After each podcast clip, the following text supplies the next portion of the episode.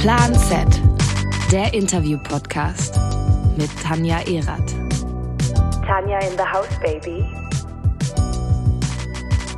Herzlich willkommen zu einer weiteren Folge Plan Z mit mir, Tanja Erath.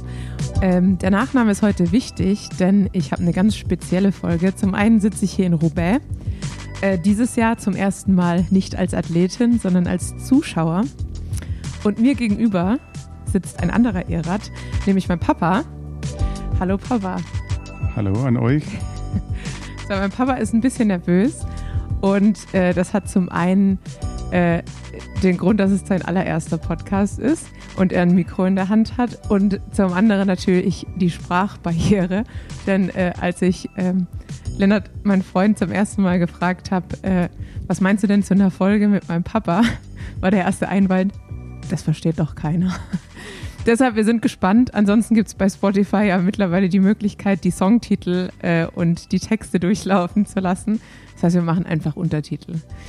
Aber ich glaube, es klappt auch so. Mein Papa hat die Tendenz dazu, schneller und lauter zu reden, wenn er versucht, Hochdeutsch zu sprechen. Was sagst du dazu? Ja, also ich werde mir größte Mühe geben, dass ich äh, halbwegs verständlich rede. Äh, aber zum Glück gibt es ja die Google-Übersetzer, die gibt es in Französisch, Italienisch und mittlerweile auch in Halbschwäbisch. Also somit bin ich äh, positiv gestimmt, dass man den einen oder anderen Spruch verstehen kann. Glaube ich auch. Und mittlerweile haben wir auch einige Politiker, die ja fast schwäbischer reden als du, Papa. Und wenn du den Google-Übersetzer schon ansprichst, wir sind in Frankreich und wohlgemerkt bist du auch mittlerweile sehr gut wie ich gerade eben in einem Telefonat mit einem Franzosen beobachten durfte, der französischen Sprache äh, fähig. Fähig? Ja. Eher mächtig. Mächtig, mächtig.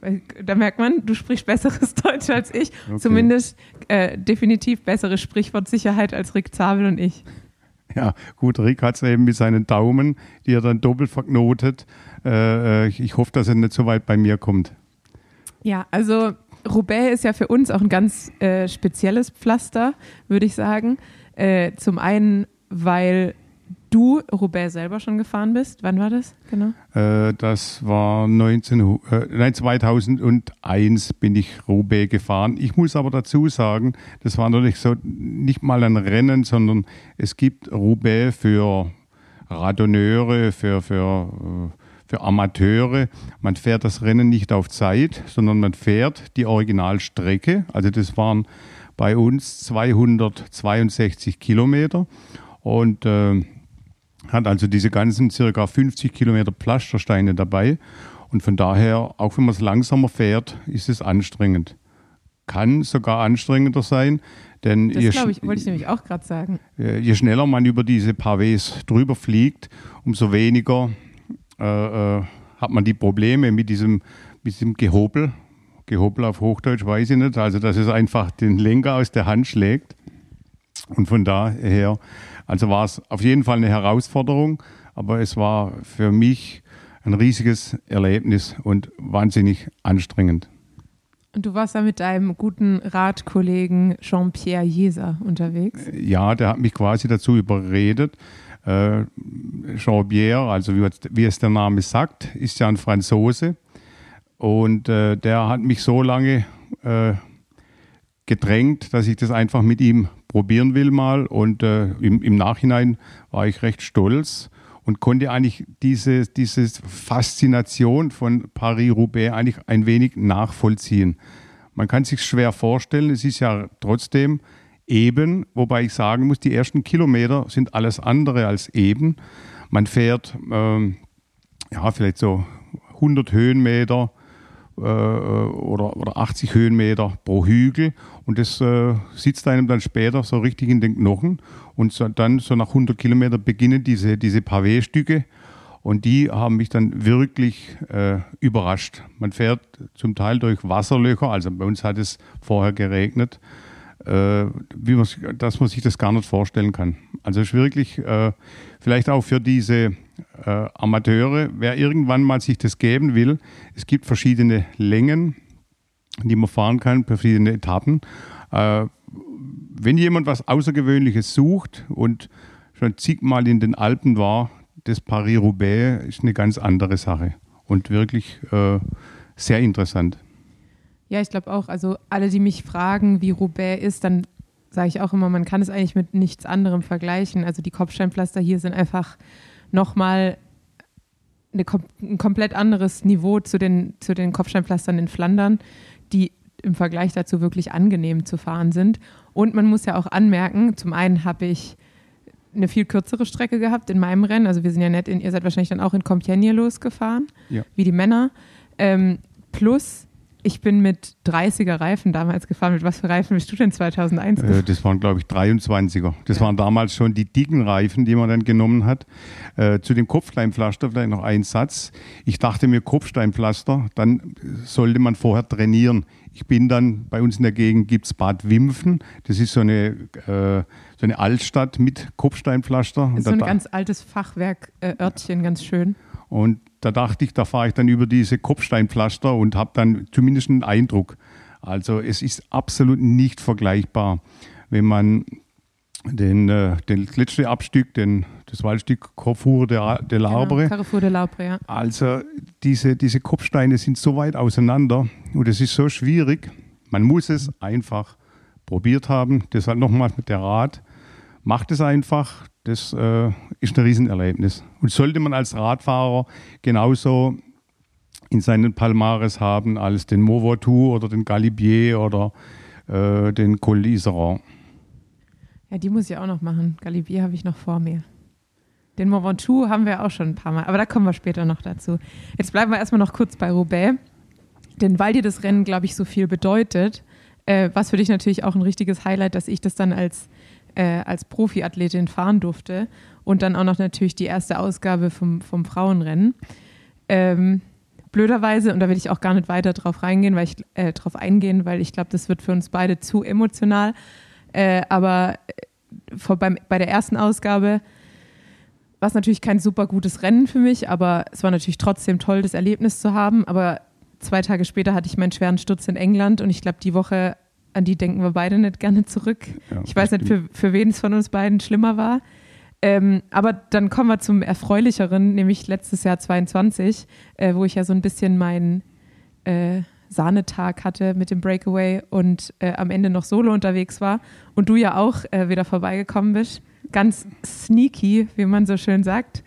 Ähm, ja, also mein Papa, ich, ich erzähle es mal nur kurz, äh, kommt dann immer so mit dem Motorrad angefahren und äh, schreibt mir dann immer auf WhatsApp, wann wir uns denn sehen können. Und ich versuche das natürlich dann immer so ein bisschen ab, abzuturfen und zu sagen, ja, Papa, also morgen nach dem Frühstück passt es vielleicht. Und dann kriege ich auf einmal einen Anruf vom Mechaniker, der sagt, dein Vater steht hier. Mit der Ausrede, sag doch mal deine Ausrede. Ja gut, eine Ausrede ist nicht richtig, aber äh, ich suche dann immer in der Nähe irgendeine Getränkehandlung, wo ich dann Bier kaufen kann und sage dann zu meiner Tochter, ja, ich bin zufällig vorbeigekommen, weil ausgerechnet dieser Supermarkt so toll liegt und dann hat sich ja angeboten, dir guten Morgen zu sagen. Genau, wohlgemerkt äh, war zwar unser Ort ungefähr 40 Kilometer weg von da, wo du untergebracht warst, in Valenciennes, wo wir jetzt auch sind, aber es war natürlich der einzige Supermarkt, der um die Ecke war. Ähm, genau, ich glaube trotzdem, dieses Wochenende uns auf jeden Fall beiden positiv in Erinnerung. Und ähm, ich würde sagen, an die Erinnerungen knöpfen wir dieses Jahr an, indem wir zusammen am Wegesrand äh, stehen und äh, die anderen Fahrer nach vorne peitschen. Ja, mit wesentlich weniger Adrenalin. Aber mehr Umdrehungen im Aber Glas. Das, das kann natürlich sein. Aber es war beim zweiten Mal Roubaix, also für mich noch emotionaler als beim ersten Mal, weil doch dieser Sturz so im, im, im Hinterkopf lag. Und äh, dann zu sehen, dass Tanja gleich von Anfang an bei den fünf Ausreisern dabei war und zum Schluss dann alleine, äh, war schon für mich sehr emotional. Und ich glaube, es gab keinen Franzosen, der in der Nähe war, der dann nicht wusste, wenn, wenn auf der Großbildleinwand, dass, der, wo, dass diejenige, die vorausfährt, dass das meine Tochter war. Also egal wie alt oder wie jung das er war, äh, je, je, je parlais avec tous les Français und il dit, c'est ma fille. Ähm, ja, aber das, ähm, da sind wir schon beim nächsten Thema eigentlich. Lassen wir mal kurz Roubaix hinter uns, auch wenn natürlich jetzt das äh, ganze Roubaix-Wochenende erst vor uns liegt. Aber es war ja nicht immer so, dass ich äh, dem Radsport so positiv zugewandt war. Äh, ich habe zwar schon relativ früh mit Triathlon angefangen, aber da muss man ja sagen, eigentlich wollte ich nur schwimmen. Oder? Ja, gut, ich habe dann mit sanftem Druck äh, versucht, sie vom Radfahren zu überzeugen, aber das gelang mir am Anfang nicht. Ich möchte es nicht irgendwie den Eindruck rüberbringen, dass ich die dann aufs Fahrrad gepeitscht habe, also bestimmt nicht. Aber ich habe mir die besten Strecken ausgesucht. Aber meine Tochter war nicht immer äh, äh dazu bereit, mit mir zum Beispiel die Gorste, äh, äh Gorste Lanesque zu fahren. Das ist ein Mont Ventoux. Und ähm, auf Schwäbisch sagt man dann, das, als das Gebrudel dann zu stark wurde, haben wir dann einfach nach fünf Kilometern umgedreht und sind wieder zurück zum Wohnwagen. Ich wollte nämlich gerade sagen, die Ausfahrt ist mir nämlich auch noch in Erinnerung geblieben, weil äh, damals äh, war es eigentlich immer so, dass, dass du, Mama und ähm, Steffi, also meine Schwester, immer die Rennräder dabei hatten und ich wollte eigentlich von dem alle, allem nichts wissen. Und damals hast du dann gesagt, so, wir gehen jetzt auch mal, weil ich die Goschela Nesk jeder, der es noch nicht gefahren ist, sind, glaube ich, so knapp 23 Kilometer mit einer ganz angenehmen Steigung, selbst für Leute, die keinen Berg fahren mögen, zweieinhalb bis drei Prozent. Und wirklich einer der schönsten Ausblicke, die man haben kann. Kann ich jetzt nach, im, im Nachhinein sagen. Jetzt mittlerweile bin ich da sowohl im Urlaub gewesen, als auch selber dann Rennen gefahren. Ähm, und damals konnte ich das aber nicht so richtig sehen. Und du hast mich dann auf, äh, auf das Rad von Steffi, war das, glaube ich, damals ge ja. gezwungen, in Anführungsstrichen. Aber wie, wie jeder Teenager, glaube ich, in der Zeit, äh, ja, ist der Funke nicht ganz so übergesprungen. Ja. Also ich habe mir zu dieser Zeit niemals äh, ausgedacht, dass die tatsächlich, tatsächlich mal als Profi endet. Ich wollte dir einfach nur das, das, äh, die Schönheit des Radfahrens nahebringen. Einmal diese wunderschöne Gorge de la Nesque oder diese wunderschöne Gegend. Und einfach dachte ich, dass mit dieser angenehmen Steigung, äh, das hat was. Also bitte nicht falsch verstehen. Ich wollte also nicht als ehrgeiziger Vater irgendwann so eine äh, Tochter heranziehen, die dann Rennen fährt. Äh, ja, manchmal bin ich sogar froh, dass sie ihre Karriere jetzt beendet hat. Genau, aber eher aus den, aus den Gründen, die wir vorher schon angesprochen haben und den nicht so angenehmen Wochen für mich und die Familie. Ähm, wir sind aber später äh, nochmal zusammen in die Gorsteller Nesk und da bin ich auch freiwillig hin. Ähm, wir waren nämlich dann nochmal am Mont Ventoux in der Vorbereitung, da war ich aber noch Vollblut-Triathletin, in der Vorbereitung für die WM 2015 war das in Zell am See. Ähm, und zwar mit dem Zeitfahrrad. Und dann sind wir, sind wir mit, du bist mit dem äh, Trekkingbike eigentlich gefahren? Ja, das war das, war das Gravel. Das war also, ich war ganz bei den, an den, bei den Anfängen des Gravelfahrens. Da war ich Wegbereiter, hatte das Gravel dabei, um äh, ja, mit den breiteren Reifen, mit weniger Luft diese, diese Gegend genießen zu können. Aber dank meiner Tochter ist mir es dann nicht gelungen, sondern ich hatte, war bei jeder Ausfahrt kurz vorm Herzinfarkt, weil die natürlich mit dem Zeitfahrrad vorne mit 40 vorausgejagt ist und, und bei mir der, der Puls bald zu den Ohren rauskam. Glücklicherweise, dann haben wir am vierten Tag, glaube ich, haben unsere Nachbarn auf dem Campingplatz ähm, uns ihren Sohn mitgegeben, Hugo. Und Hugo musste sich dann deutlich mehr quälen als du äh, und hatte dann auch nur ein Trikot dabei und oben auf dem Mont Ventoux war es doch ein bisschen frisch. Aber der Mann hat es durchgezogen, auch wenn er kurz vorm Hungertod stand, glaube ich. Ja gut, es war nicht nur der Hungertod. Also man muss sagen, er war wirklich am Anfang ist er gut gefahren, aber er wollte sich natürlich auch nicht von einem Mädchen abhängen lassen.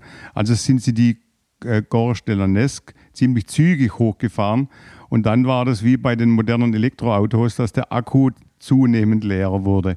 Man fährt dann ab nach Sod und dann geht es links die, diese, diese flache Steigung, flach in Anführungszeichen, zum Movo-Tour hoch. Und dann war sein Batterielevel irgendwann auf Rot. Und dann ist der arme Hugo, der ist regelrecht gestorben. Ja, vor allem, weil es ja dann auch erst gerade, es gibt drei Seiten, also man fährt entweder von Malocène, von Bédouin oder von Sceaux nach, äh, zum Mont Ventoux hoch. Und so ist an sich der angenehmste äh, Anstieg, aber gegen, dann wird es halt gegen Ende erst richtig fies, weil man dann halt wirklich zum ersten Mal die, die hohen Prozent hat. Ja, und der Hugo, also er hat es durchgezogen, er war sehr, sehr tapfer, vor allem mit seinem T-Shirt bei der Abfahrt, aber er war mausetot. Definitiv, aber wie man an der Geschichte sieht, vom einen Mal Gorsteller-Nesk zum nächsten Mal Gorsteller-Nesk. Nur weil es beim ersten Mal keinen Spaß macht oder weil man ein bisschen hinterherfährt, äh, sollte man sich den Mut nicht nehmen lassen. Denn irgendwann springt der Funke und die Liebe zum Radsport, glaube ich, irgendwie bei jedem, bei jedem über. Ähm, deshalb gebt euch die Zeit, auch ähm, wenn ihr euch in der Gruppe manchmal ein bisschen schwerer tut. Ähm, denn wenn wir zu Gruppenausfahrten kommt, äh, kommen, wo ich auch relativ viel gelitten habe und was im Nachhinein, würde ich sagen, eine ganz gute Schule für mich war, sind deine Massenbacher Freunde. Jetzt kommen wir erstmal zu den Anfängen. Ähm, du, ja, du bist ja relativ spät zum Radsport gekommen mit ich würde sagen, so knapp meinem Alter jetzt oder so Anfang 30, Mitte 30? Äh, ja, Mitte 30, ja. Und eigentlich nur aufgrund von äh, Verletzungspech als Fußballer. Und ja, Skifahrer. gut, ich habe äh, ziemlich viele Sportarten betrieben mit mehr, äh, mehr oder weniger großem Erfolg. Äh, aber mit dem Laufen, das ging dann aufgrund der Knieverletzung nicht mehr. Und dann dachte ich mir, ja, das Radfahren, das kann doch sicher Spaß machen. Und wenn man viele Sportarten sieht, wo man sich dann einfach in die Sportart reinarbeitet, so ging es dann mir und dann meinen Freunden auch mit dem Radfahren. Wir hatten also wirklich keine Ahnung. Also vielleicht kommen jetzt ein paar Geschichten, wo man denkt, ja, die sind ja regelrecht naiv, aber es war wirklich manchmal schrecklich. Von der Bekleidung bis zur Ausrüstung, es war ein Bild des Grauens. Ähm, da spreche ich ja jetzt mal, also ich habe ja schon alle Bilder von damals gesehen ungefähr oder alle Dias, muss man ja sagen, du bist ja ein großer Dia-Fan und Sammler.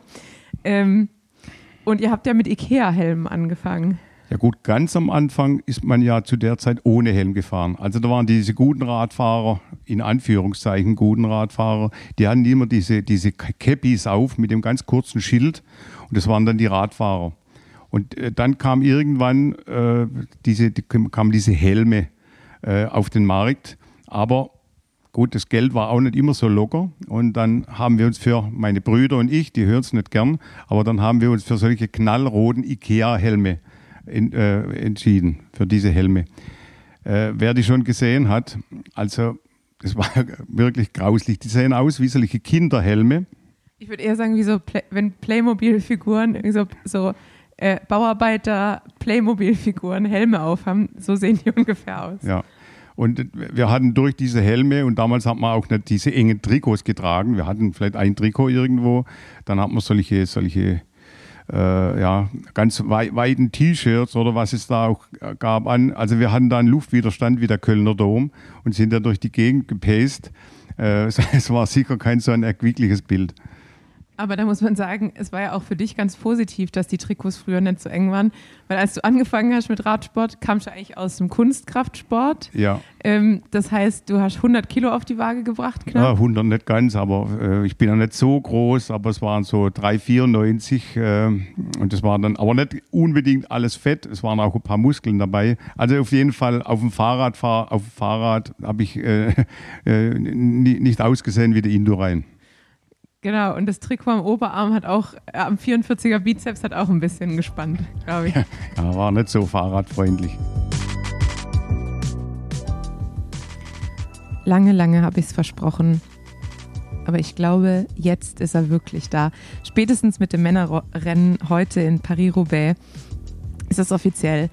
Der Frühling ist da. Die Klassikersaison ist abgeschlossen und es wird Zeit für lange Ausfahrten nach der Arbeit. Es wird Zeit für Handschuhe weg, Überschuhe aus und neuen Frühlingslook. Und passend dazu hat Ryzen die Spring Collection veröffentlicht. Und mich als Ryzen-Athletin freut es ganz besonders, dass das nicht nur bedeutet neue Farben, sondern auch bedeutet, dass es einige Produkte, die bisher nur als Unisex-Klamotte verfügbar waren, jetzt auch als Frauenklamotte gibt. Nämlich die Signature Bike Bib, das Signature Bike Jersey, die Bike Gilet und die Lightshell Jacket. Also schaut's euch an. Ich habe mir direkt ähm, das Jersey und die Bib bestellt. Einmal in Amber Gold und in Sunken Teal. Das heißt, ich bin unterwegs wie eine Sonnenblume. Oben gelb, unten grün. Mal gucken, wie es am Ende aussieht. Ich bin gespannt. Ich hoffe, nächste Woche habe ich die erste Möglichkeit, kurz, kurz zu tragen. Zumindest vielleicht noch mit Armlingen und Beinlingen. Ich werde sehen. Ähm, schaut euch die Produkte an. Den Link zur Kollektion packen wir euch in die Beschreibung. Und ja, ich wünsche sowohl viel Spaß beim Shoppen als auch viel Spaß im Frühling. Ähm, das heißt, deine ersten Touren, äh, damals war man ja auch, was die Übersetzung, gerade eben haben wir schon bei, dem, bei Roubaix über die Reifen gesprochen, aber früher war man ja auch, was die Übersetzung angeht, recht limitiert. Da war ja das kleine Blatt, waren 42er. Das sind ja mittlerweile fast die großen Blätter. Also viele Leute fahren mit dem 48er als großes Blatt. Ihr hattet damals 42, 23 nein, oder? Nein, das war, ja, also die, die damals, aber früher war es ja noch viel schlimmer. Also ich spreche jetzt von, ich weiß gar nicht, 92 oder, oder sowas, 92. Und da war die modernen Shimano, da gab es zuallererst diese Rasterschaltung. Und dann hat man die Übersetzung, äh, das war 42, 52 und hinten waren es 13, 23 ich habe dann irgendwann überlegt, ob es da eine größere äh, Übersetzungen gäbe. Dann bin ich zum Radhändler und habe gesagt, ob er mir so ein, ob es da 26 oder 28 Ritzel gibt. Dann fragte der mich, ja, willst du Radfahren oder Holzsägen? Dann war natürlich die Moral bei mir am Boden und habe die, die weiterhin mit dem 23er gefahren. Dazu kam, dass man das mit der Trittfrequenz, äh, das haben wir am Anfang überhaupt nicht verstanden. Ich dachte immer, äh, so wie mit dem Motorrad, wenn man schneller fahren will, nimmt man einen großen Gang. Also war vorne immer 52 und statt, anstatt, anstelle schneller zu treten, hat man einfach gleich aufs 13er geschalten. Und ich stand auf der Ebene mit einer 54er Trittfrequenz umhergegeigt äh, und das mit Ikea-Helmen und mit äh, den flatternden T-Shirts. Also es war sicher kein ganz tolles Radfahrbild. Es gab einiges zu sehen in Massenbach. Ähm, ich will nur kurz anmerken, für alle, die sich jetzt vielleicht über dein Shimano äh, echauffieren, weil mir ist auch schon, ich habe ja von dir das Shimano gelernt. Dann haben wir viele gesagt, das heißt Shimano. Jetzt habe ich ja aber eine japanische Teamkollegin gehabt und Shimano ist ja japanisch und dann habe ich sie mal gefragt, wie spricht man das eigentlich aus? Und sie hat bestätigt, es ist Shimano. Also ja.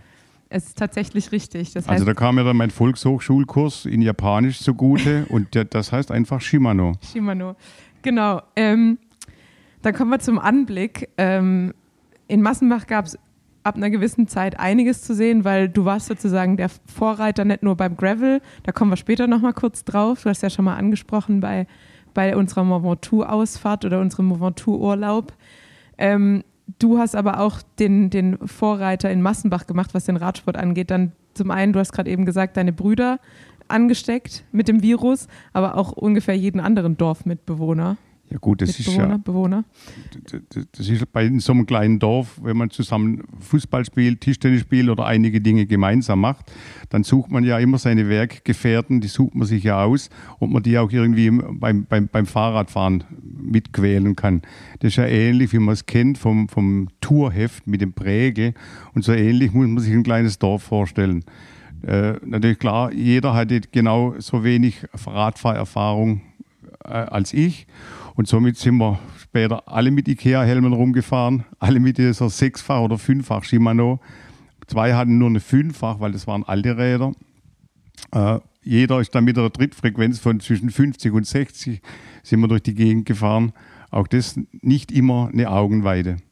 Ja, fällt mir vielleicht noch zu diesem Thema was ein, wo jetzt dann sicher einige denken, oh Gott, was mag das für ein Vater sein? Äh, wir sind dann natürlich auch diese Touren, die haben wir dann während Sonntagmorgens einfach 30 Kilometer mal runtergeknallt.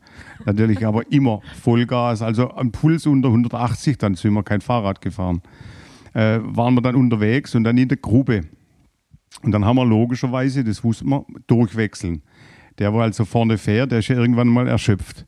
Und dann, wenn der vordere erschöpft war, dann haben wir gedacht, der hintere, der hat ja die längste Zeit gehabt, um sich auszuruhen. Also hat man eine kurze, äh, äh, eine kurze Ansage gemacht, hopp oder irgendwas, und dann kam der hintere. Der hintere musste sich natürlich an, je nachdem, fünf, sechs oder sieben Mann vorbeiquälen. Bis der wieder vorne war, war er ja fast wieder kaputt. Aber das war für uns eigentlich die Lösung, die dann funktioniert. Irgendwann fuhren wir dann so einem Tal hoch, also relativ flach. Auch wieder mit demselben System. Der Hintermann wechselt nach vorne Dann kam von der RSG, das ist die Radsportgemeinschaft Heilbronn, also richtig professionelle Fahrer oder gute Fahrer zumindest. Der ist dann an, an uns vorbeigefahren, sagt, ja, richtig schlecht Fahrradfahren tut er nicht, also Kraft habt ihr. Aber es wäre viel besser, wenn der Vordere weggeht und nach hinten geht. Klar, mit dem 180er Puls wir, haben wir uns das nicht überlegt, aber dann beim Bier zu Hause, dann haben wir uns geschämt. Ja, also der, der belgische Kreisel war in Massenbach noch nicht angekommen. Nein, das war, das war in, in, in der falschen Richtung, von hinten nach vorne. Auch das war sicher alles andere als diese bekannte Augenweide.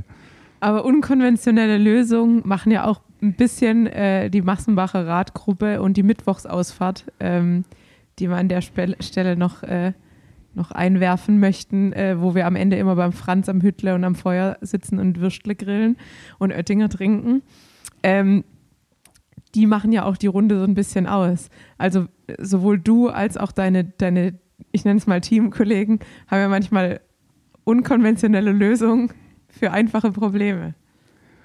Ja gut, die Probleme, wenn du das ansprichst mit dem Bergfahren, einer Kollegen, ich nenne jetzt keine Namen, das war der Rainer, ähm, der, der kam auf die Idee, wenn er, wenn im Berg hoch die Kraft ausgeht, dass er es dann unterstützt mit der Armkraft. Also hat er mit dem linken Fuß und mit dem linken Arm zehn Umdrehungen, dann hat er gewechselt von, von, von links nach rechts.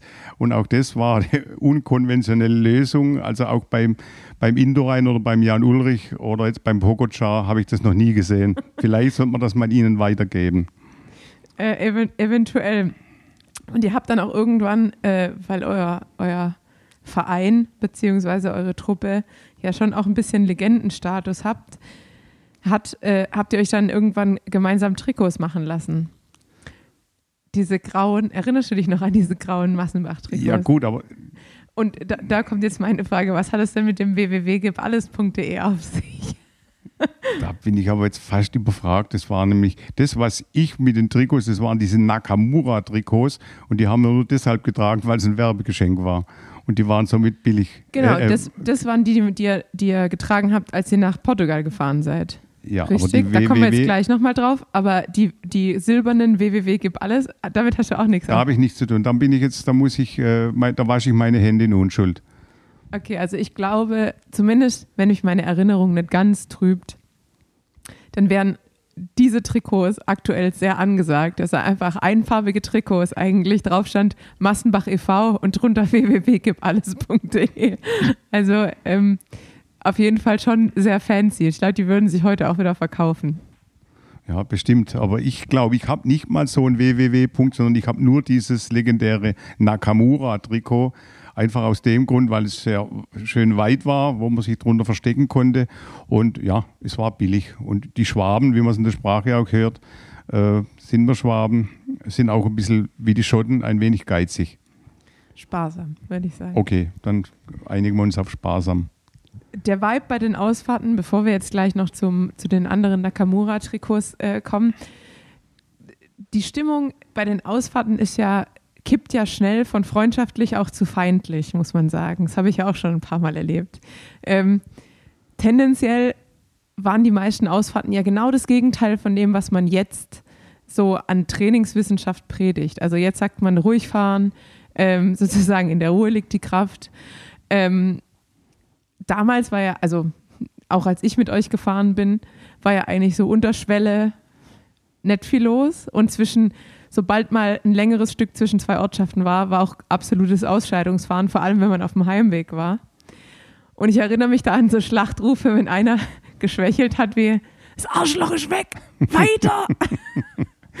Gut, jetzt die, die Tanja geht jetzt in die Details.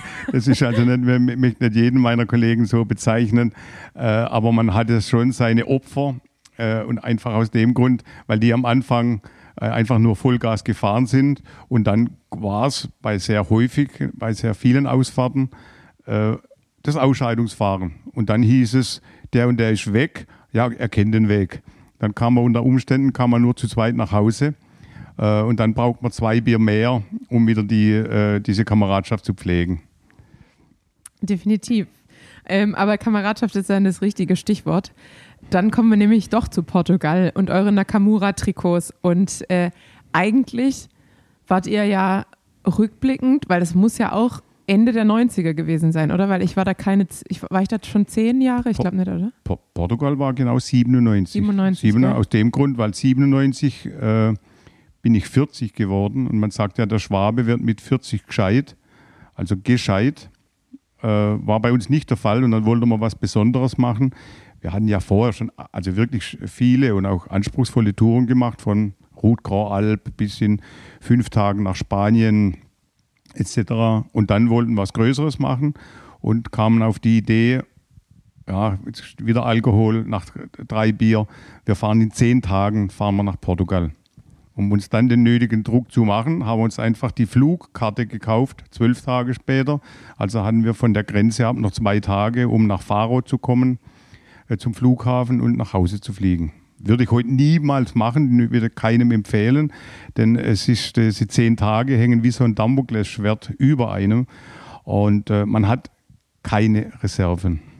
Sag mal kurz äh, für alle, die jetzt geografisch nicht direkt die Kilometer im Kopf haben, wie weit ist von Massenbach äh, nach, wo seid ihr, wo hin, seid ihr nach Lissabon gefahren, oder? Äh, ja, äh, die, die Tour, eigentlich diese zehn Tage waren geplant bis zur portugiesischen Grenze. Und wir haben einfach den direkten Weg gewählt, so direkt wie er überhaupt ging. Und es waren ziemlich genau 2000 Kilometer. Dann sind wir wieder ähm, kurz bei dem Vergleich heute gegen damals. Da, also heute kann man sich Routen schön über Strava, kann sich die Heatmaps anschauen, wo fahren die Fahrradfahrer entlang. Ihr seid ja einfach wahrscheinlich mit einer Karte, mit einer Papierkarte ähm, am Esstisch gesessen und habt eure Route geplant. Ja, das war ziemlich genau so. Also das war der Esstisch, wiederum links und rechts ein Bier stehen. Dann hat man dann meistens die besten Gedanken und dann haben wir einfach einen Faden gespannt zu dem Grenzübergang, der am nächsten gelegen ist, von unserem Heimatort. Und dann haben wir uns die Strecken ausgesucht, die Straßen, die jetzt nicht äh, einfach äh, keine in Frankreich Route National, sondern dann hat man irgendwo gelbe, mal weiße Straßen ausgesucht. Und es gab natürlich kein GPS, es gab da keine Handys oder sowas. Und dann war es immer nur eine, eine grobe Schätzung, wie weit das man fahren muss. Und so haben wir uns dann die Strecke zurechtgelegt und sind die dann ja, gefahren die, die, die, die Planung war logischerweise auch im Juli, August, weil es dann, dann schön warm ist und es regnet nicht. Aber äh, ja, die Planung war ebenfalls falsch. Weil, also zum einen, schön warm ist ja manchmal auch in Spanien sehr warm. Also auf die Hitze haben wir uns dann gefreut, denn das Problem war, die ersten drei Tage, da hat es dann wirklich Stunden richtig gehend geschüttet. Und das war dann äh, einfach äh, hart, denn wir hatten ja Gepäck dabei. Also wir sind ja nicht nur mit den äh, Rennrädern gefahren oder irgendeinem Begleitfahrzeug, sondern wir hatten das Gepäck dabei, auch eine wenn ich sage billige, eine günstige Lösung, eine kostengünstige Lösung. Also irgendwo so alte Plastiktüten, die verbunden und vorne mit so selbstgemachten Gepäckträgern. Und dann sind wir einfach so aufs, aufs Geradewohl äh, losgefahren. Dann natürlich durch den ständigen Regen war alles nass. Selbst der, der Foto, da, sind dann, da war das Wasser in den Batterien drin, deswegen haben wir auch nicht so viele Bilder gemacht. Äh, aber das war auch wieder ein Stück weit diese, diese Fehlplanung. War Portugal, war das auch die Geschichte mit dem Schlüssel oder war das wann anders? Äh, die Geschichte mit dem Schlüssel, das war die Route Grand Alp. Willst, willst du die Geschichte mit dem Schlüssel kurz kurz anreißen? Ja, gut, das ist auch äh, schwierig zu erzählen, aber wir sind also, als wir damals richtige Radfahrnovizen waren, sind wir die äh, Rotgrau-Alp, kennt sicher jeder, vom Genfersee nach Nizza, über diese ganzen Tourpässe mit also wirklich also vielen Tausenden von Höhenmetern. Und dann mit der angesprochenen Übersetzung, auch hier mit dem Gepäck. Und damals war es dann wirklich so, dass wir einfach vom Trainingszustand nicht so gut waren auch vom Körpergewicht, also ich sage mal ein bisschen mehr Muskulatur. Aber das bringt einem in der Berge relativ wenig. Also wusste man, oder ich bin da ein bisschen pedantisch, wenig Gewicht. Also war klar, von der Karte die Ecken wegschneiden, Maßstab braucht man an der Karte nicht. Die Zahnbürste, die wurde um die Hälfte gekürzt. Die Zahnpasta-Tube zur Hälfte ausgedrückt. Man braucht es ja nur für eine Woche. Und solche Dinge haben wir also geplant, dass man möglichst gewichtsparend unterwegs ist. War ja damals trotzdem noch viel.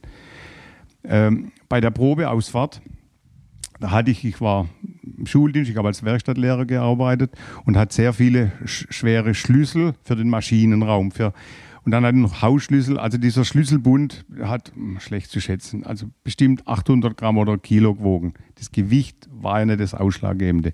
Ich hatte den Schlüssel auf jeden Fall dabei auf der Probefahrt und der ist so blöd in der Packtasche nach unten gerutscht, dass ich den nicht mehr gesehen habe, nicht mehr an den Schlüssel gedacht und so sind wir dann losgefahren. Und dann nach dem zweiten Tag, nach den schwierigen Pässen, also dann auch wieder das Beispiel von vorhin mit dem leeren Akku, äh, einfach ziemlich kaputt gewesen. Ich packe abends meine Packtasche aus, greife nach unten und habe diesen riesigen Schlüsselbund in der Hand. Also das, diese, dieses Kilo hätte, hat nichts dazu beigetragen, dass die Schmerzen so groß waren. Aber einfach vom Kopf her, ich habe ständig wie der Superman, der kann ja durch diese Türen gucken. Den ich Röntgenblick. Hab, ich habe mein, mein Röntgenblick war ständig bei dieser Packtasche, wo vorne und im Kopf ist der Schlüssel immer schwerer geworden. Und dazu kamen meine lieben Kollegen, die den Schlüsselbund natürlich auch gesehen haben und dann ständig, äh, du Gerd, ohne Schlüssel würdest du wesentlich leichter fahren. Also ich habe mir alles überlegt, den Schlüsselbund irgendwo in eine Schlucht zu werfen. Ich habe mir gedacht, den heimzuschicken. Also es war dann immer der Running Gag. Gerd hat Zahnpasta ausgedrückt, Zahnbürste abgesägt, aber vorne hat er einen riesen Schlüsselbund dabei.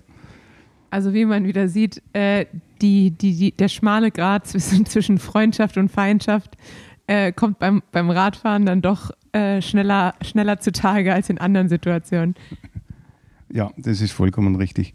Dann sind wir wieder bei Portugal, ähm, weil wahrscheinlich gab es da auch einige Situationen. Ich muss, jetzt muss ich ganz kurz unterbrechen, weil ja. mir die Geschichte einfällt von, dem, von dieser äh, äh, Route Grand Alp. Ja, sehr also gern. Über, also über diese, über diese ganzen Pässe. Wir waren dann auf dem Isoar, äh, toller Pass und oben auf dem Isoar ist so ein Museum. Dann haben wir uns ganz kurz das Museum angesehen und vor dem Museum stand ein Fahrrad, das also aussah wie von so einem alten Wehrmachtsbestand.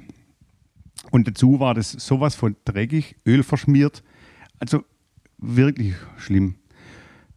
Wir haben darüber wenig gelästert und dann kam dieser Besitzer.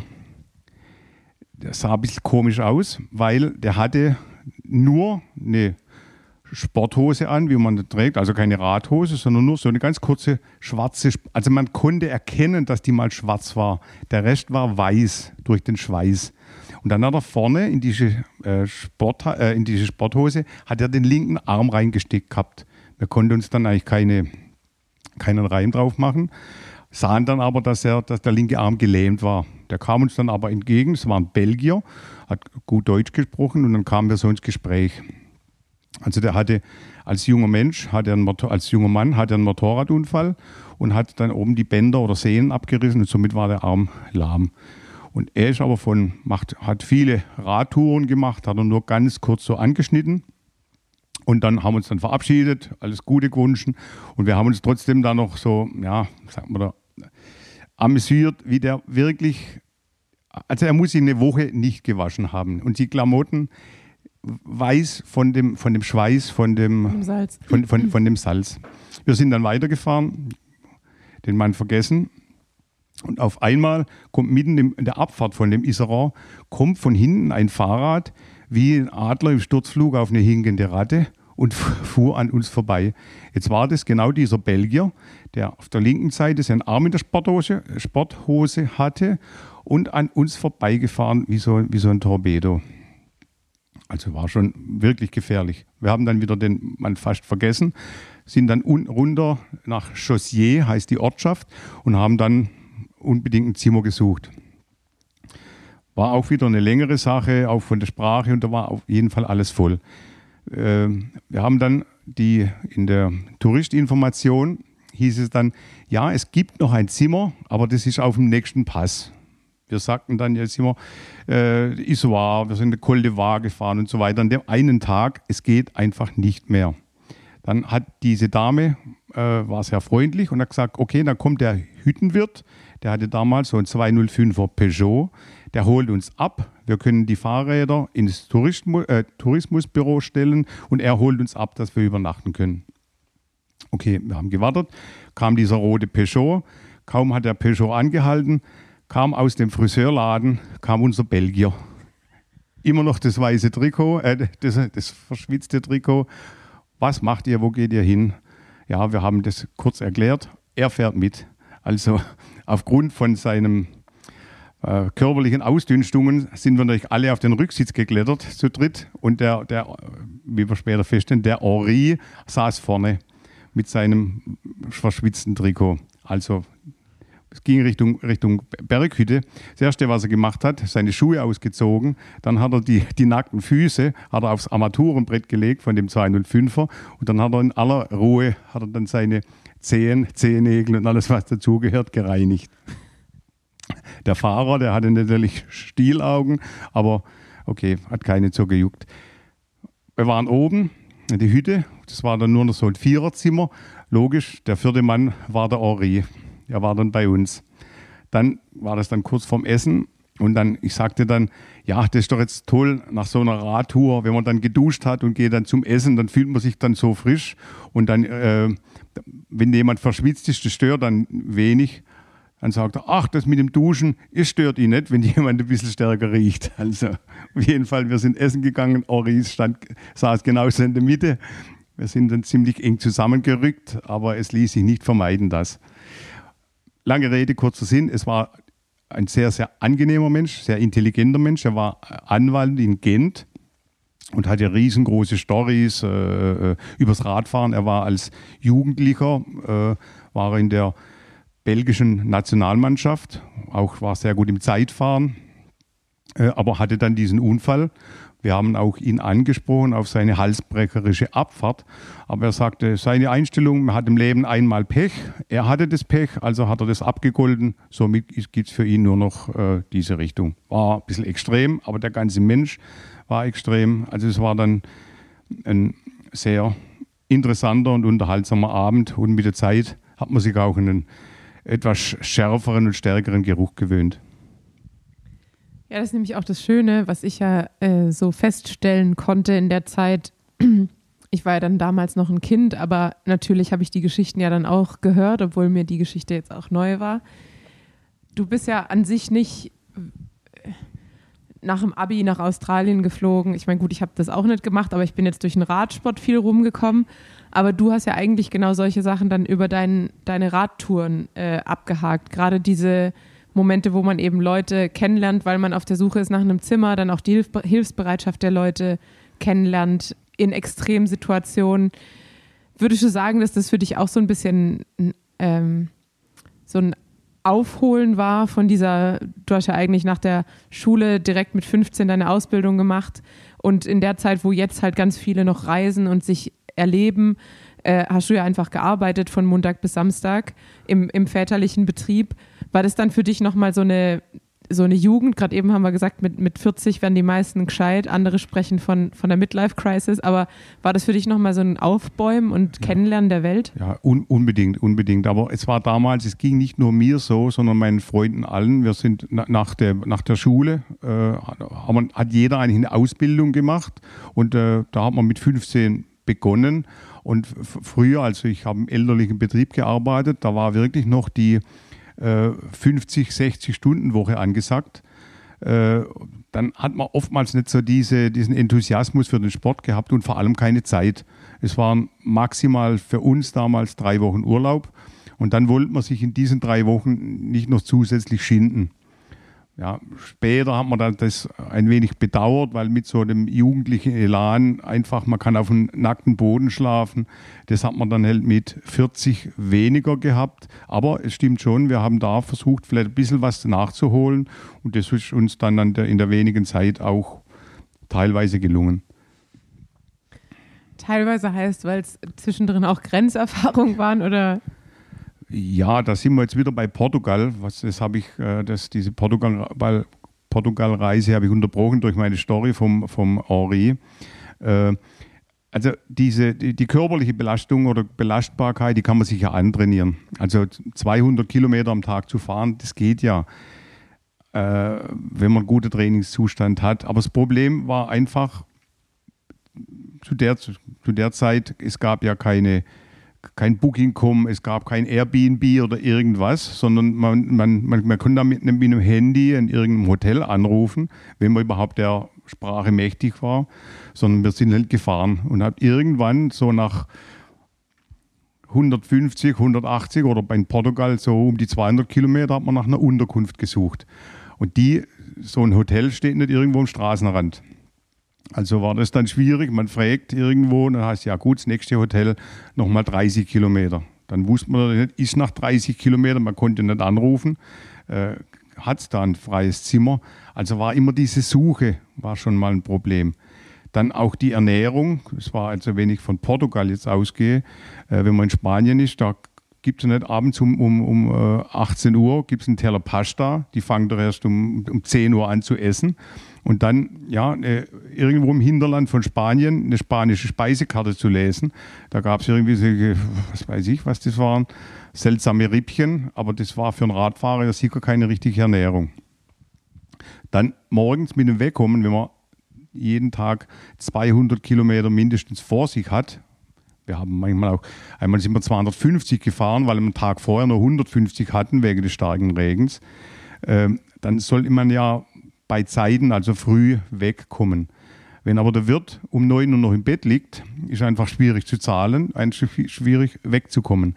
Also das waren dann außer dieser wir, körperlichen Belastung war das einfach das Drumrum war immer sehr, sehr anstrengend. Die, die Suche, das, das Essen besorgen, das, man hat ja auch keine, das gab es bestimmt schon, diese Müsli-Riegel oder sowas, aber mitten in Spanien, wer hat da Müsli-Riegel? Also haben uns da mit irgendwelchen Kartoffeln ernährt oder irgendwo mal in so einer Bodega irgendwas eingeworfen. Und wenn es auch mal ein Solai Sombre war, der dann für 15 Minuten Kraft gibt und äh, anschließend muss man umso mehr leiden. Ja, das ist krass. Also gerade wenn du ansprichst, das gab es nicht, das gab es nicht. Aber zum anderen gab es ja auch keine. Ich hatte, ihr hattet natürlich ein Tacho, oder? Tacho, ihr habt Tacho dabei. Tacho war dabei, ja. Aber heutzutage sagt man ja, und ich merke das ja an mir selber, ähm, Strava, oh, it didn't happen. So ungefähr, es muss auch Strava sein oder es zählt nicht. Und ich merke ja selber, dass ich total gestresst werde, wenn mein, wenn mein Wahoo kurz davor ist, leer zu sein. Dass ich mir so denke, oh, oh, die Kilometer sind ja überhaupt nicht gefahren. Aber damals war es ja wirklich so, noch viel mehr als jetzt. Jetzt hat man irgendwie so dieses, auch durch Social Media, immer dieses Mitteilungsbedürfnis. Aber ihr habt es ja wirklich einfach nur für euch selbst gemacht. Also nur in dieser Truppe aus, ihr wart zu dritt oder zu viert? Also wir waren ähm, äh, einmal zu viert, dann zweimal zu dritt und äh, Portugal war nur mein Freund äh, Rainer Hummel und äh, ich haben das, diesen, äh, diesen Portugal-Trip gemacht. Und äh, es war auch die Wegsuche finde ich schwierig. Man konnte nur noch die, die, die Karte, haben wir abends dann die, die äh, meinetwegen die D96 aufgeschrieben und dann in irgendeinem seltsamen Ort geht es dann rechts ab. Wir wollten ja auch nicht diese Routen national fahren, einfach vom Risiko her. Äh, wenn die Lastwagen dann mit 80 an einem vorbeiknallen. Aber dann den richtigen Weg zu finden, Einmal sind wir morgens weggefahren, da hat es stark geregnet. Da haben wir gesagt, die Karte packen wir gar nicht aus. Also sind wir weggefahren. Das waren dann so circa 20 Kilometer und dann kamen wir am gleichen Kreisel wieder zurück. Morgens um 9 Uhr. Da war dann die Stimmung sehr gut. Weil wir noch 200 Kilometer vor uns hatten. Und natürlich auch nass. Auch die Regenklamotten waren nicht vergleichbar mit dem Gore-Tex, das es heute gibt. Also auch hier waren wir bisschen begrenzt. Das hat sicher gegeben, aber wir haben das schon äh, mit, mit, mit geringem finanziellem Aufwand betrieben. Da fällt mir in dem Zusammenhang äh, Wegstrecke suchen äh, in der Höhe von Santander. Santander war es, ne? Äh, ja, irgendwo in Spanien dann unten. Äh, sind wir dann. Also Santander. Sa Santander ist unter äh, in dem Golf der Biscaya. Ne? Das war dann in Salamanca heißt, glaube ich. Ja, Santander ist ja bei Ajo, oder im, also über dem Baskenland, oder? Genau, das ist Baskenland ja, genau. unter äh, Golf von Biscaya, der Biscaya. Äh, aber dann sind wir im Landesinnern von Spanien, das ist so eine Hochebene. Und haben dann versucht, da nach dem Weg zu fragen. Es gab an der Stelle schlicht und ergreifend keine Normalstraßen. Und dann sind wir 100 Kilometer Autobahn gefahren. Also logischerweise auf dem Seitenstreifen. Wir haben uns versucht zu erkundigen, so, ah, alles kein Problem, da könnt ihr durchfahren. Und das, unser Gewissen wurde erst etwas erleichtert, als dann so ein Polizeimotorrad an uns vorbeifuhr. Der Polizist hat dann den Daumen gehoben und dann wussten wir, okay, wir sind zumindest, äh, was die Strafe anbelangt, auf der, auf der sicheren Seite. Äh, aber es war nicht so richtig schön, wenn dann die Lastwagen an einem vorbeiknallen. Und ja, es war zumindest war die Strecke leicht zu finden, die 100 Kilometer. Das kann ich mir vorstellen. Also ich, hab, ich bin nur ein paar Mal auf einer Kraftfahrstraße gelandet, aber das war schon unangenehm. Aber eine Autobahn in einem fremden Land stelle ich mir noch mal verrückter vor.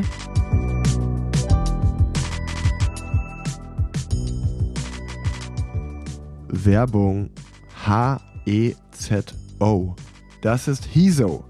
Und wer im März schon fleißig Podcast gehört hat, der hat schon von Hiso gehört. Für alle anderen möchte ich Hiso noch einmal ganz kurz vorstellen. Hiso ist ein junges, innovatives Startup aus Saarbrücken. Eine nachhaltige Produktion von hochwertig und in Europa hergestellten Radschuhen, das macht Hiso.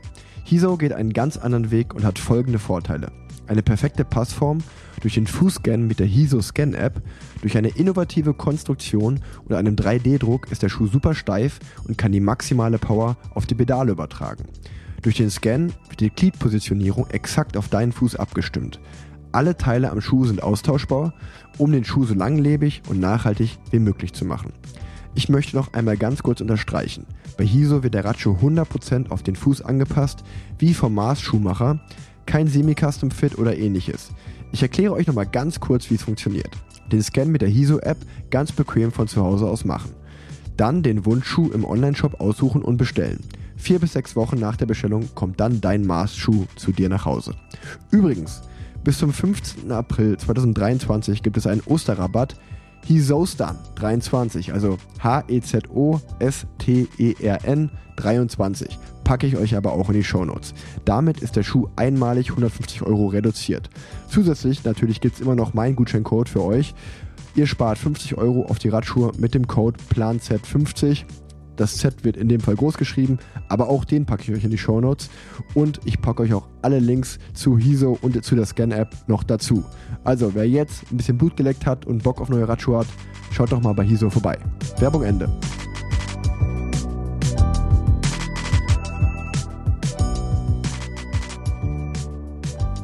Und dann kommen wir noch mal kurz zum Rückflug. Ich glaube, für dich war der Rückflug auch dein erster Flug, oder? Ja, ja, war saß ich zum ersten Mal im Flugzeug es war irgendwo schon desillusionierend, denn wir brauchten die zehn Tage unter aller Anstrengung und dann sitzt man ins Flugzeug und nach drei Stunden ist man eigentlich zu Hause wieder. Äh, ja, aber wir waren damals auch recht erschöpft und dann froh, als wir in Frankfurt im Flughafen waren. Das kann ich mir äh, durchaus sehr gut vorstellen. Das heißt, ihr wart an sich ja wirklich die, die Bikepacker der ersten Stunde. Wahrscheinlich nicht, weil es schon Bikepacker vor euch gab, aber ähm, ihr seid dem Trend vorangegangen und wie du es gerade eben angesprochen hast, und das, darauf wollte ich ja auch nochmal kommen, du, du bist eigentlich der Spirit of Gravel, über den alle immer sprechen. ähm, weil, wann hast du dein erstes Gravelrad gekauft? Oh, du fragst mich Dinge, das war vielleicht 2003, als die, als die ersten Gravelräder auf den Markt kamen, da hatte ich unbedingt das Bedürfnis, ein Gravelrad zu fahren. Aber vielleicht kommt es auch von diesen Touren, denn jeder, der schon mit einem 20er oder 22er äh, äh, Millimeter Reifenbreite über die Alpen fährt oder in Frankreich für die schlechten Straßen, der sehnt sich geradezu äh, etwas breitere Reifen zu haben. Und das hat mir vollkommen eingeleuchtet, dass die bessere Sitzposition, die etwas bequemere, wir sind ja keine Rennfahrer und müssen das letzte Quäntchen an Aerodynamik rausquetschen, aber einfach diese breiteren Reifen, diese bequemere Sitzposition und die Reserven auch von der Sicherheit, dann ein, Blattfuß zu fliegen mit dem ganzen Gepäck und so weiter, muss man ja dann zum Teil abladen, äh, war auch nicht immer das Gelbe vom Ei. Aber, und ich nehme mich da auch nicht ganz aus, du hast mich dann argumentativ überzeugt, aber du hast ja schon eher Spott geerntet dafür. Also selbstverständlich, wie, wie so oft der, der, der, Prophet, der Prophet gilt nichts im eigenen Lande. Ja klar, weil es dann einfach hieß, entweder fahre ich Rennrad oder ich fahre ein Tourenrad, aber das dazwischen gibt es nicht. Äh, aber mittlerweile habe ich sehr viele auf meine Seite gezogen und wenn man den Trend äh, ansieht, dann glaube ich, das ist vollkommen eine richtige Entwicklung. Für die absoluten Sportfahrer, klar, geht nichts über ein schnelles Rennrad, aerodynamisch ausgebildet, aber als, als normaler, wenn man auch ein bisschen Touren machen will, ist es einfach ein tolles Erlebnis mit äh, meinetwegen 40er Reifen oder 38er Reifen mit 3 Atü. Das schluckt doch einiges äh, äh, an, an, Bodenwellen etc. und äh, ist angenehmer zu fahren. Drei Atü. Was war, ach, bar muss man sagen, gell? Atü ist Atmosphärenüberdruck. Aber ja, Aber das ist auch, ich bin einfach mit, du hast immer von Atü gesprochen, deshalb bin ich auch immer mit Atü äh, groß geworden. Ähm, aber merkt, da- damit bin ich dann irgendwann nicht mehr weit gekommen, als dann auch die, die, die internationaleren Mechaniker irgendwann mit PSI angefangen haben. Ähm, aber gut, ja, ich freue mich auch tatsächlich, dass ich mor also ich habe jetzt, wir haben erst überlegt, nehmen wir die Rennräder mit, weil Roubaix mit Rennrädern ja doch immer dann das Spezielle ist. Und dann haben wir aber auch gedacht, so gerade von Kopfsteinpflaster zu Kopfsteinpflaster zu fahren, vielleicht auch mal irgendwie durch Waldwege. Wir ne- nehmen die Gravelräder mit. Und wenn ich genau drüber nachdenke, dann freue ich mich eigentlich auch morgen das Kopfsteinpflaster eher mit 40er Reifen oder mit 45er Reifen zu fahren, äh, anstatt mit 30ern. ich muss jetzt noch was hinzufügen. Ich hoffe, die Stories werden nicht zu viel. Äh, aber auch diese Gravel-Räder, denn der, viele haben den Vorteil mit den Anlötsockeln. Man kann problemlos das Gepäck äh, montieren, man kann ein oder zwei Gepäckträger. Es äh, bietet sich ja immer an, möglichst schmal zu packen wegen der Aerodynamik. Und da bieten die auch große Vorteile. Da ist noch die eine Story ganz kurz, als wir über die Grand Alp, also von Genfersee nach Nizza, hatten wir ja damals selbstgemachte Gepäckträger ohne Anlötsockel. Dann sind wir nach Nizza gefahren und da haben wir, um nach Hause zu kommen, äh, haben wir bei, muss man jetzt Werbung machen, ja, beim, beim Autovermieter, haben wir uns ein Auto gemietet. Und dann, weil wir zu dritt waren, mit Gepäck, mit drei Rädern, haben wir uns damals ein größeres Auto gemietet, ein Kombi mit allem. Ich bin dann waren wir in Nizza, haben, wollten das Auto abholen. Dann sagte dieser französische Mensch äh, im Büro, er hat dann unten eins, aber das war weder ein Fließheck, sondern das war einfach nur ein ganz normales Auto mit so einem, so einem Kofferraum. Ich versuchte ihm zu erklären, wie wir drei Räder reinbekommen. Sagt, er hat nichts oder tschüss. Okay. Wir mussten aber da nach Hause, auch der Urlaub und so, war, war um. Also blieb uns nichts anderes übrig, als unsere Räder vom Gepäck, vom, äh, von den Gepäckträger, jedes einzelne Schräuble auszubauen und eigentlich die, zu, hinten saßen wir zu zweit, dann vorne das Gepäck auf dem Beifahrersitz und dann hinten die drei Räder, Rahmen, alles, was irgendwo demontierbar war. Wir mussten dann, weil es war wesentlich billiger, innerhalb Frankreichs Grenzen zu fahren. Äh, Das hat die Hälfte gekostet fast, ich weiß nicht mehr genau. Und dann sind wir von äh, über Nacht, sind wir dann von Nizza nach Hagenau gefahren. Da sind wir morgens um 8 Uhr, mussten wir das Auto abgeben, dass dieser Tarif gilt. Und dann sind wir, haben wir das Auto ausgeladen und vor uns lagen dann drei Rennräder mit, mit äh, ausgebauten Gepäckträgern etc. und mussten das natürlich mit dem Schweizer Taschenmesser etc. wieder zusammenschrauben. Und das war dann auch äh, weniger erbaulich, äh, um dann von Hagenau die letzten 120 Kilometer noch nach Hause zu fahren. Ich muss sagen, ich glaube, ich habe viele Geschichten schon gehört, aber damals bin ich einfach selber noch gar nicht viel Rad gefahren. Und wenn ich jetzt die Geschichten höre und mich dann so reinfühle, dann fühlt sich das gleich noch schlimmer an, muss ich sagen. Also dann denke ich mir einfach nur so übernächtigt, nach langer Autofahrt nochmal 120 Kilometer fahren. Und vorher das Fahrrad zusammenschrauben. Vorher das, war wirklich, das war wirklich diese, diese. Aber wir hatten ja keine Möglichkeit, das Gepäck schon unterzubringen. Mit Rucksack kann man einfach nicht über die Alpen fahren, also mit entsprechendem Gewicht. Also hatten wir vorne, hinten Gepäckträger und die haben wir dann auch mit so Klemmungen irgendwie angebracht, weil diese besagten äh, äh, Anlötsockel nicht vorhanden waren, also irgendwie geklemmt und das und jenes. Und mir nimmt auch nicht äh, an, an, an so eine große Tour, nimmt auch nicht fünf Kilogramm äh, äh, Schraubenschlüssel, Schraubenzieher etc. mit und Zangen, sondern wir haben wirklich Aber nur man hat das. ja schon den Schlüssel dabei. Ja, genau. Und dann haben wir wirklich so in etwa dieses Taschenmesser und noch zwei, drei abgesägte äh, äh, Achter Ringschlüssel, die hatten wir, aber das dann wieder zusammenzuschrauben, die Nacht über durchgefahren, vorher eine eine Woche lang über die Alpen. Also da waren wir auch dementsprechend müde. Absolut verständlich. Ähm, Anlötzockel, muss ich wohl sagen, ist eins dieser Wörter, wo ich mir denke, ist das wirklich Hochdeutsch. Also es gibt immer so, ich, es gibt immer so Wörter, die ich auch jetzt benutze, wenn ich zum Beispiel mit Patienten spreche, wo ich mir manchmal nicht sicher bin, ob das wirklich ein hochdeutsches Wort ist. Und Anlötzockel klingt irgendwie so, also natürlich, es macht Sinn, ein Also- Sockel und Anlöten, aber es klingt irgendwie so, Also ich bin mir ziemlich sicher, dass, diese, dass man diese, diese Teile, wo man Schutzbleche befestigen kann oder einen Gepäckträger, wie gesagt, dass das sogenannte Anlötsockel sind. Die sind angelötet, ja, beim Carbonrahmen sicher weniger, aber diese Aluminium- oder Stahlrahmen von früher, da nennt man das Anlötsockel. Also Anlötsockel heißt die Möglichkeit, eine Sechser-Schraube mit dem Gewinde einzudrehen. ich, ich glaube, das ist auch vollkommen, aber das ist ungefähr wie Rabatteplatte. Weil Rabattenplatten ist ja auch ein hochdeutsches Wort. Aber da ich das, oder? Ja. ja. Aber weil ich von dir halt immer nur Rabatteplatte, ist das einfach für mich, das, ist, das klingt viel zu schwäbisch, um mir vorstellen zu können, dass das überhaupt ein hochdeutsches Wort sein kann. Also gehen wir mal davon aus, äh, diese Anlötsockel sind Hochdeutsch. Ja, ich, ich gehe auch davon aus. Ähm, so, jetzt kann man ja einen Podcast fast nicht beenden, ohne auch ein bisschen Drama zu haben. Du machst große Augen. Ähm, aber ich komme einfach zu den, ich weiß gar nicht, ob man sagen kann, neuesten Ereignissen, weil es jetzt auch schon wieder, lass mich nachdenken, damals war ich noch im Studium, auch schon wieder sechs Jahre her. Aber du hattest eine Herzmuskelentzündung vor knapp sechs Jahren, die dich dann auch ins Krankenhaus gebracht hat. Und seitdem hast du einen Herzschrittmacher und alles ist eigentlich nicht mehr genau wie vorher. Ja. Jetzt ist das natürlich so ein bisschen die, das Gegenteil von dem, was man sich, glaube ich, als Radfahrer erhofft, weil wir haben oft irgendwelche Kämpfe ausgetragen mit 75-Jährigen am, am Berg oder an den Küstenstraßen von Frankreich. Und natürlich hofft man gerade bei einer Radsportart, die so gelenkschonend ist, dass man das auch für immer machen kann.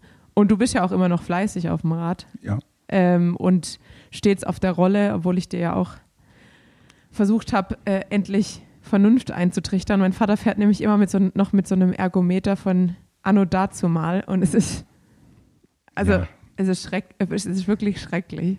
Und er hat, ich, ich meine, ich habe ihm eine Rolle dahingestellt, er könnte mit ihr fahren, er könnte swiften, aber er fährt halt einfach mit seinem alten Ergometer und stellt sich da. Der Ergometer ist nicht alt, der ist noch immer noch sinnvoll und der da kann man die Watt einstellen. Ich stehe auch hinter dem äh, Ergometer, der ist Ja, einfach aber die, noch Watt, gut. die, Watt, die Watt sind ja überhaupt gar nicht übertragbar auf, auf eine normale äh, Me- Messung. Ja, doch, wenn, Die wenn ich ja- sehe, das dass ist ja- das Wout von Art 500 Watt drückt, dann versuche ich 490. Und es funktioniert auch gut mit dem. Ja mit dem gut, solange die, Ba- solange die Batterie von meinem Herzschrittmacher noch gut ist, äh, ich kann das ja höher stellen. Ich kann eben abends dann mein Handy nicht mehr laden am, am Herzschrittmacher, aber das ist nicht nicht so wichtig. Aber so, so läuft es gut. Naja, auf jeden Fall, ich, ich versuche es weiter, aber äh, ich, ich glaube, es wird nichts mehr mit dir. Ähm, trotzdem, erzähl uns mal kurz, wie das, wie das für dich so war jetzt in den letzten Jahren ähm, mit dem Radfahren und dass es halt so ein bisschen ja, anders wurde als davor. Durch den Herzschrittmacher oder durch die Ja, einfach durch die Herzmuskelentzündung, durch den Herzschrittmacher, durch die ganzen gesundheitlich oder durch die gesundheitlichen Einschränkungen, die eben. gut, also da, da müsste ich wieder anfangen. Das, was die Tanja jetzt angesprochen hat von Trainingssteuerung, war uns zumindest am Anfang äh, völlig fremd. Da, man, man hatte kein richtiges System. Es kamen ja auch diese, diese Pulsmessgeräte kamen ein wenig später auf. Und es war einmal Unwissenheit und zum anderen war es irgendwo auch Ignoranz. Wenn man dann jünger ist und wer will einfach trainieren, will. Aber es war nicht immer sinnvoll. Deshalb kann ich jedem raten, äh, macht eine richtige Trainingssteuerung und bekümmert euch um das Ganze ein wenig. Ich muss aber dazu sagen, dass meine Herzmuskelentzündung nicht vom falschen Training kam, also ich bestimmt nicht, sondern ich muss irgendwann mit einer Grippe gearbeitet haben oder einfach, ich wusste nicht, dass ich eine Herzmuskelentzündung habe. Die sollte man auf jeden Fall äh, ordentlich ausheilen lassen. Vielleicht habe ich auch das nicht ge- gemacht, aber ich wusste schlicht und ergreifend nicht. Ich ge ge gehöre zu den 10 oder 15 Prozent, äh, bei der die Herzmuskelentzündung eine Fehlfunktion vom Sinusknoten hervorgerufen hat und deshalb funktioniert mein Herz mehr so richtig. Der Herzschrittmacher verhindert, dass der, dass das, dass der Pulsschlag unter vielleicht 50 fällt und somit habe ich da weniger Beschwerden, wobei ich von meiner Leistungsfähigkeit, die ich noch haben könnte, weit entfernt bin und dadurch der Spaß am Radfahren doch ein wenig gemindert wird. Ja, Weil manchmal gehört einfach zum Radfahren prägeln, drücken, fetzen und das geht leider mit 66 nicht mehr ganz so gut. Genau. Aber so wie ich dich von der Rolle überzeugen möchte, werde ich dich auch irgendwann, glaube ich, noch vom E-Bike überzeugen. Spätestens jetzt von dem Rose-Reveal, wo man nicht mal sieht, dass es ein E-Bike ist. Und dann werden wir auf jeden Fall nochmal unsere Alpentour, die wir angefangen haben, zu Ende bringen. Und ich werde wahrscheinlich mehr leiden müssen als du. Ganz zum Schluss, wir haben jetzt ja viele Stories erzählt. Jetzt muss ich noch die Story von dir erzählen, weil die haben mir ganz besonders gut gefallen. Äh, wir haben beide, die Tanja und ich, äh, haben wir äh, auch die, eine kleine Alpenüberquerung gemacht. Es kam, wir konnten die leider nicht fertig machen, denn Tanja hatte eine Verletzung am Knie. Eine andere Geschichte. Aber ich wollte erzählen, wir waren, wir sind über den Col de Aravi, sind wir gefahren zum Col de Roseland äh, mit unseren damals dann Tourenrädern. Also das waren dann schon etwas breitere Reifen, dann mit richtigen Gepäckträgern. Ich bin jetzt übrigens auch sehr gespannt, welche Geschichte kommt. Ja, äh, und wir sind dann, äh, klar, es war unten am Col de Roseland oder so ungefähr in der Mitte vom Col de Roseland. Sehr, sehr, sehr schöner Pass. Und auf einmal sind zwei, äh, zwei jüngere, ja, vielleicht um die 30, eigentlich haben äh, gut trainiert ausgesehen, sind dann auf uns aufgefahren und eigentlich grußlos, was man nie machen sollte, an uns vorbei. Und dann sagte die Tanja, die damals schon wirklich einen sehr guten Trainingszustand hatte, ah, Vater, ich guck mal, wie lange das die, dass die durchhalten. Ich habe mir dann ausgeklingt. Wohlgemerkt, äh, das war kurz nach der, das war kurz nach der Triathlon-WM, da war ich echt fit. Also. Ja, ja. Äh, ich habe mich ausgeklingt und habe dann dieses Szenario von weitem angeguckt. Und ich sah dann, wie Tanja zu den zwei auffährt dann das, die Radfahrer kennen das, der Kopf wird gedreht, aha, da kommt eine Frau mit Gepäck, der Zopf hängt hinten runter, also die, die Geschwindigkeit um zwei Kilometer gesteigert. Okay.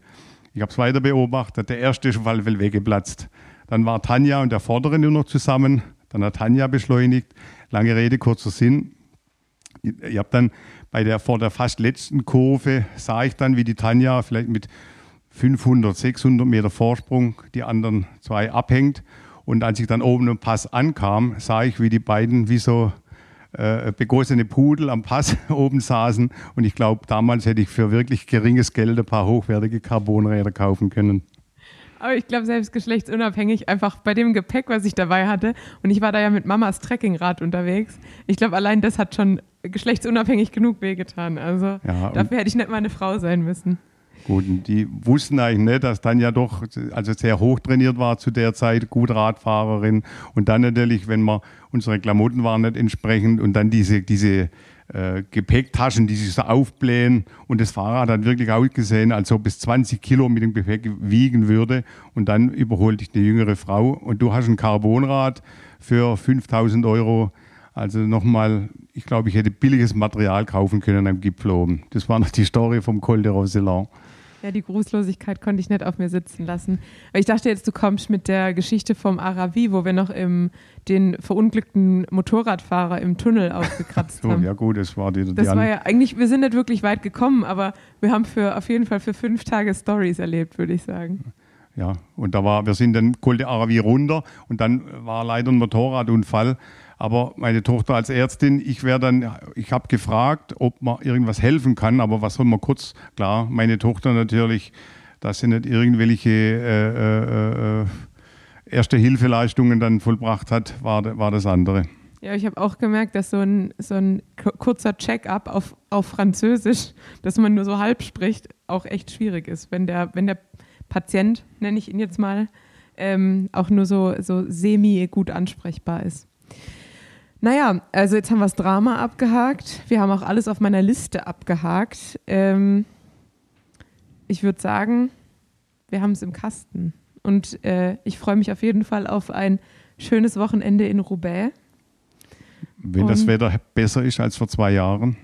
Ich glaube schon. Also zumindest, man kann sich ja, wir haben ja vor, wir haben ja schon vor zwei Wochen mal auf äh, die 16 Tage Voraussage geschaut, was meistens nicht wirklich adäquat ist. Aber ähm, ich glaube, jetzt von, von heute auf morgen kann man sich auf die Voraussage verlassen und ich glaube, es wird halb matt. Also es ist eigentlich witzig, weil das erste Frauen-Roubaix war nass, das ja. zweite Frauen-Roubaix war komplett trocken und morgen ist so, es hat eigentlich die ganze Woche geregnet, aber morgen trocknet es ab. Das heißt, es wird so ein Mischdings dazwischen. Ja, aber Ich glaub, es wird sehr ganz- viele schwierige und gefährliche Stücke dabei sein. Denn das, diese, dieses Kopfsteinpflaster ist eben mit der Erde und da wird oft sehr viel Erde, sehr viel Lehm abgeschwemmt und der ist dann noch ziemlich feucht. Es hat heute auch noch geregnet. Also das ist sicher für, für einen Amateur nicht empfehlenswert, für die Profis ist es hochgefährlich.